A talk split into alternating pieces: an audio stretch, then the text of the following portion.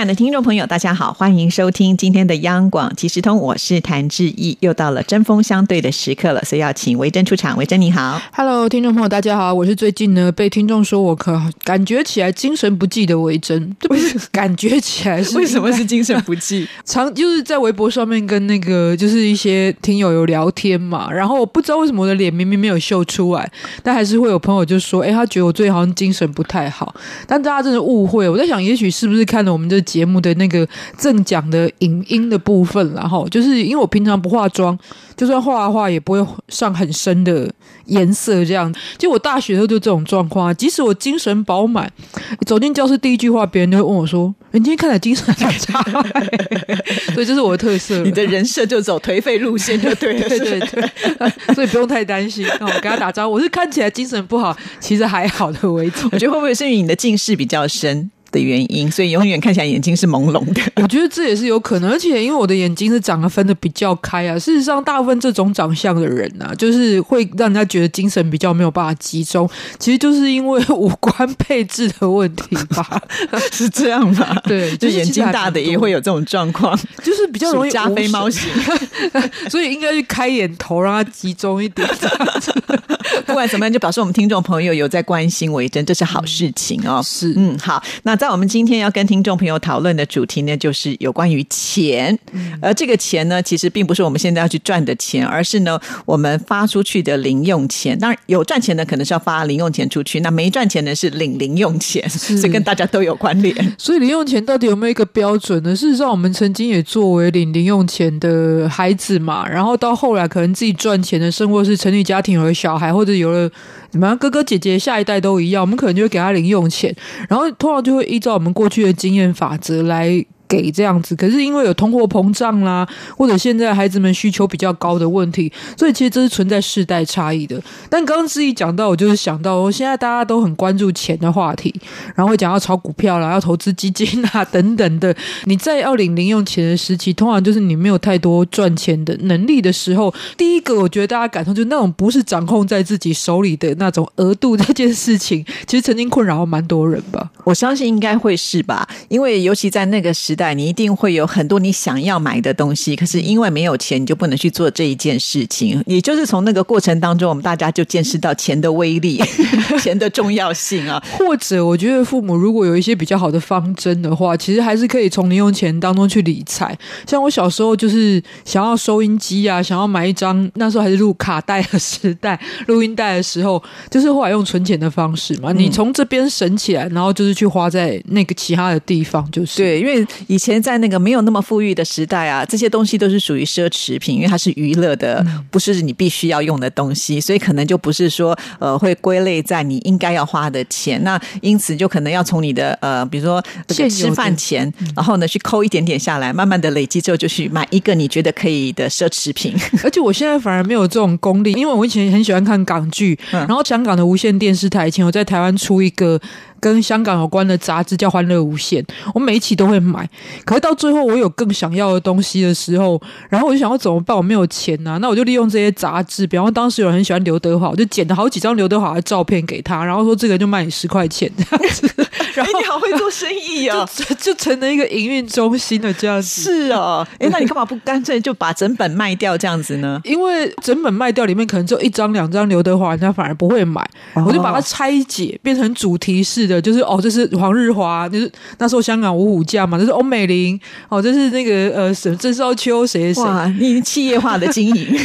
对，然后那时候哇，这个收入还不少，但是我觉得我现在反而比较没有那么灵活，只是那时候就是那个时候比较缺钱嘛，现在没有缺这个钱，应该说人的潜能都是在你没有的时候，真的就会硬逼的去激发出来这样子，对，这个挺有意思的，所以我们今天要跟大家来好好的聊一聊有关于这个零用钱应该要怎么给，应该要怎么。发哈，我相信我们目前收音机旁的听众朋友，大部分是属于要发零用钱的。不知道听众朋友会不会依照你自己的小孩的年纪，或或者是说呃他所呃就读的学校的状况呢给予零用钱，因为其实小朋友一般来讲学费应该不算在零用钱里面嘛，那大部分的话就可能是他生活所需。我想很多听众朋友应该都会面临这样的问题：到底要给多少？给多了会不会造成小孩子的一种浪费或者是不珍惜？给少了会不会又觉得说小孩子出去时候会被人家看不起？因为这个也不能买，那个也不能买。你拿去唱 KTV 你都不行。对，那或者是说呢？呃，这小朋友拿到钱之后，你会不会去很关心说他怎么去用这个零用钱？这些都是一个蛮大的问题。就其实这个会想讨论这个话题，是因为最近台湾的论坛 PTT 上面就刚好有人说到他的小叔哈，跟这一个 Po 文的人分享说，他在二十年前念大学的时候，一个月就是不含交通跟学费还有住宿的部分，光零用钱生活费是拿六千块钱。然后这个 Po 文的人就觉得是一个很低的水准。可是呢，在下面留言的很多人呢，就有说到，这不是二十年前呢，我到现在还是拿六千块台币一个月，将近是人民币大概是。一千多上下这样子的一个费用，那这样子其实是蛮拮据的耶。因为二十年前的话，可能吃一碗面跟现在的价钱是不一样的。现在可能呃，一餐一个大学生大概应该也要一百块才能够吃到饱吧。像我记得我大概三呃二十年前念大学没有三。三年前是因为我把国高中都有都有想象的算进来，就我念大学的时候，大概是一九九零年代后期，然后那时候一碗牛肉面大概是五十块新台币上下。当然，因为我在台中生活，它其实比台北来讲还是消费低一点，便宜非常多。我们那时候一个月的房租也只要三千块台币，真的。其实现在还是比台北低很多。是哦，对我们那时候蛮有名的一家牛肉面是卖五十块，现在大概是涨到七十块左右。那还是佛心来着，还是佛心。那 但是如果你拿同样的零用钱的支出的这个计算的比例就不太一样了，所以其实还是会看，就是孩子生活在什么地方。但我想很多人是反过来，就是其实不是考虑到这个孩子的支出啊，他能不能够有比起够用稍微宽裕一点点，稍微有可以有一些娱乐生活的这样费用。反而大部分考量可能都是爸妈赚多少就给多少，我们家穷就少给一点，我们家有钱就多给一些，尽量支援。但这也许就是会让小孩子的理财观念。两者都有点太极端，可能会有一些误差出现。嗯，我记得我在小学的时候啊，呃，学校就会有那种什么储金部，就是让我们习惯了，好像就是说你拿到了零用钱，你就要把那个钱存到学校的储金部里头去，然后等到毕业的时候再把那个钱领回来。那小时候我都跟我妈想说，我要存的，我要存很多。妈妈说，为什么你要存在那一边？可是我就觉得好像我存在那边，我就是好宝宝，我是就是一个乖小孩。那但是就是说，从学校这个概念来看的话，就是说，其实零用钱它的支配并不是你要把它花光光，就是说你可能可以拿一部分来做存钱。更何况，我觉得现在是一个呃，你不理财，财不理你的时代。甚至有些小朋友，他们现在已经开始有一些那种理财的观念出现。对对对，会有这样的一个情况。对，所以其实如果真的很多人是拮据或够用的情况之下，当然你要他理财很困难。但事实上，是不是比方你都是吃？可是像在台湾就流行，很多学生就会吃所谓的学餐，也就在学校里面的餐厅的这个餐点就会非常便宜。可能那个饭你可以吃到饱啦，然后菜汤也可以喝到饱，所以比起外面起码都是便宜百分之二十到三十左右的价钱哦。然后可能在很多的其他的娱乐消费上面，也就会稍微的控制一下这样子。对，所以是有所不同。但是，所以你还记得你大概从国小，然后到高中，然后后来念大学的时候的一个 零用钱的，其实不太记得，只是说小时候爸爸都会给我两个部分，一个部分是铜板，因为那时候我们流行养小猪，就是会给你一个猪的铺满，然后他给你那个铜板的时候，你就是丢到那个猪的那个储蓄的储蓄进去。然后另外他会给我一个小包包，就让我装着，就是当我必须要买什么比较属于我自己要用的用品的时候，就可以去支配。但是要用那个钱之前，还是要经过家人的同意，不是说我自己拿了就报备，不，要报备。对，我觉得要报备的小孩，这是延伸话题。我觉得曾经非常需要报备的小孩，到现在就算自己赚钱的，像我就是，我们家说没有说很强制啊，但因为我父亲还是比较有权威的嘛，所以以前小时候买什么也都是要报备。对，所以到后来我到现在买东西，我都还是会打电话跟家里说一下，比较高单价的时候，所以我们家的这个其实现在很主要的费用是我在负担，但是像我稍微想要奢侈一下，就是我有某一种罪恶感，然后就觉得说，嗯，我应该跟我妈说一下，这样，所以我妈都一定会让我买啊，只是说。就是我觉得习惯性还是要报备，就对，对，会有这种，真是好小孩。这个好习惯可以延续这么久也不容易。当然，也有人说是被制约就是了。哦，是对。那我觉得这个也不是一件坏事情，因为我们如果真的是想要什么就买什么，一定会买到很多不需要的东西。那不需要东西堆多了，其实它就是一种浪费。所以我觉得在小时候如果养养成这样子一个好习惯，至少有一个人帮你把个关。而且，就像我记得我在大学的时候，因为刚刚提到嘛，其实那时候平均的学生的零用钱大概也是就是五千台币上下，不够就是自己去打工赚。但我除了寒暑假打工赚我的住宿费跟学费，就是车费等等之外，我的生活费每个月是我父母就给我一万块新台币，那算很多哎。我现在还知道那是一个，而且我们家真的那时候还在欠债的状况，那是父母挤给我的，我那时候真的是不知足，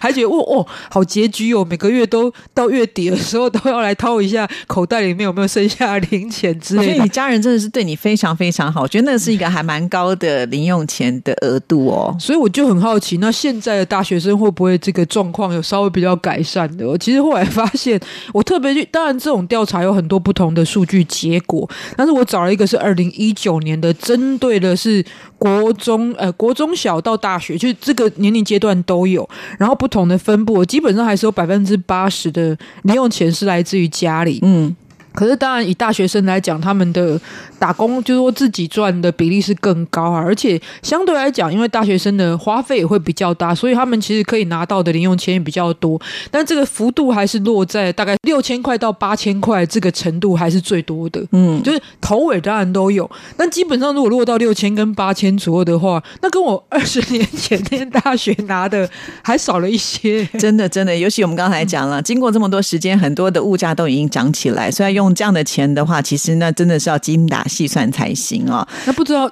志毅现在家里，因为你女儿吗，对，是怎么样给？我是逐步的有增加，就是其实很小的时候，因为他都跟我们在一起，其实他根本不知道钱的重要性，所以拿到还是会很开心。对，而且更好笑的是，我后来发现。不能不让他知道有钱的这个重要性，因为有一次呢，他就不希望我去上班。那时候他很小，大概在幼稚园吧，我都说不行哎，我我不去上班，我没有钱。他说没有钱，我们就去提款机提款。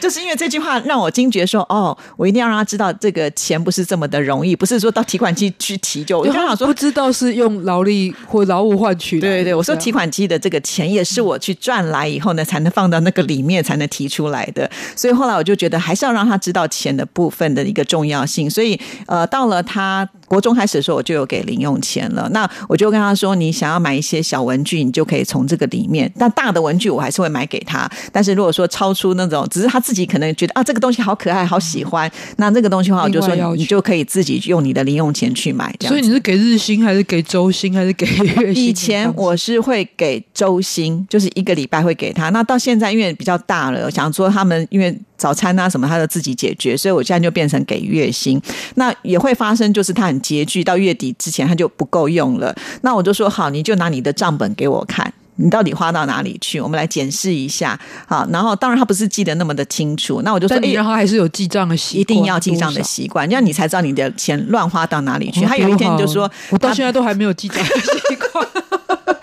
因为有一次他跟他同学去聚餐，然后那一餐就吃了五百多块钱。那个我现在才一个月给他三千块的新台币嘛，哈，然后所以那就已经六分之一就花掉了。后来他就觉得啊，那餐就是有点浪费，不应该吃这么多，而且他觉得没有这么的好吃，不值那个五百块。我觉得这样子那个钱我就觉得花的很值得，因为他就知道说哦，原来那个大笔的钱你要花下去之前，你要先思考一下，到底值不值得花这个五百块。嗯嗯，虽然我是用另外一种方法回推啊，因为我很难去，因为现在记忆力更差，我很难去一笔一笔记账，所以我就以我现有每个月大概可以支配的钱去除以我每一天可以花的钱。我什么时候可以花大钱？就是在我前两天的时候没有花到那个额度的话，就不是会有多出来吗？那我就可以再过两天稍微过得宽。这样数学要更好才行啊！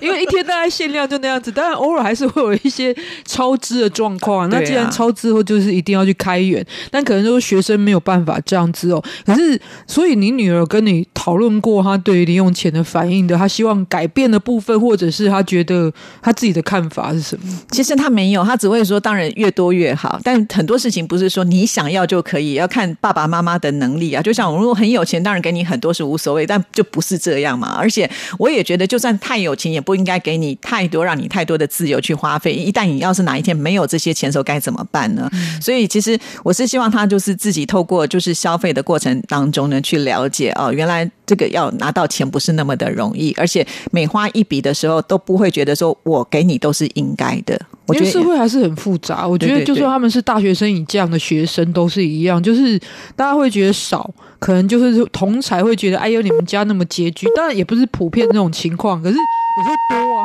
也不见得是好事，因为在同差里面很容易就被人家当成被削的那个凯子。对，然后可是其实我觉得人的嫉妒心有时候还蛮强烈的。嗯，我的确在就学时期还遇过一些同学，就是看那一些零用钱拿很多的人，会有一种不平衡的感觉，因此特别喜欢讲那些人的坏话这样子。所以这个就是，有时候他们。运用零用钱当中所反映出的一个世界哦，其实有时候是大人很难想象。对啊，或者我是觉得说，他现在因为可能还要面临考试的时间，没有办法去打工哦。那我觉得以后上大学的话，你要用钱就自己去赚呐。因为我觉得，呃，在打工的过程当中，他可以学习到很多，就是比较会社会化一点。他也知道钱就不是这么的容易赚。那对于钱的一个概念，可能就会完全不一样了。嗯，我想我一生应该是嘛。之前拿到一万块就觉得，怎么家里给我这么少？可当你出来赚钱的时候，就发现啊，那一万块也不是这么的容易能够赚得到。但赚钱有另外一个不能说缺点了哈，但是另外一个就是哦，因为是我自己赚的钱，所以花的更是会吗？更更我不会，我会觉得我今天想说啊，这个是我今天被老板骂，好不容易才拿到的钱，我就更加珍惜它。我觉得这个感觉比较明显是在独立生活之后，你才会觉得哇，原来那个你没关灯的电费都是一笔一笔在流出去的钱，所以比我我的兄弟现在住在家里啊，他们其实也是很节省，但对于这一块他们就真的比较没有那么明。显的感觉是，可是我住外面，我就会觉得要关灯或者什么这种节省，就会就会特别的去注意这样子。那当然就是这个双方面都要调整的，因为有些家长太严厉啊，哈，就是也许也会给我也看到有过这样的例子，就是小孩子会觉得那个家长。反映给他不给他那么多钱，是让他觉得因为他不值得，不管是因为他的年纪，或者是觉得你对家里的贡献到现在你都还不值得让我为你哦，那这好那么多钱出来，那我觉得还是要去了解一下那个年纪。其实我们也许都走过，很多人都那种就是会。稍微有点攀比的那种心态，过度当然不好，但是偶尔还是可能有一些可以去平衡的方式。我还蛮有趣的，我也是特别因此去找到了中国大陆的一个相关于零用钱的调查。那我目前发现到是一个是二零一七年，虽然有一段时间，但还是比较接近的调查，会发现现在。大学生在中国其实拿到的零用钱跟台湾的平均的水准是非常相近的，也就是大概是一千两百块人民币左右，所以大概也是在六千块台币的上下这样子一个程度就是了。所以在这些调查当中，我觉得其实很多的学生也是蛮多的心酸哦，因为刚看到在中国这个调查里面，跟台湾一样，也是大部分有八成左右的大学生都会觉得钱是不够用的，都是大概是百分之八到十左右是觉得哦。很足够算是充裕的情况，但是其实绝大部分八成都是觉得不够用，因为这些的父母可能也觉得自己不够 用吧，父母自己也不够用就是哦。然后在台湾的这个零用钱调查，这一些同学的如果有多余的零用钱会使用的地方有哪一些部分呢？其中其实占最高比例的是用在储蓄这方面，哦，那不错啊，嗯，有占百分之七十，果然是华人。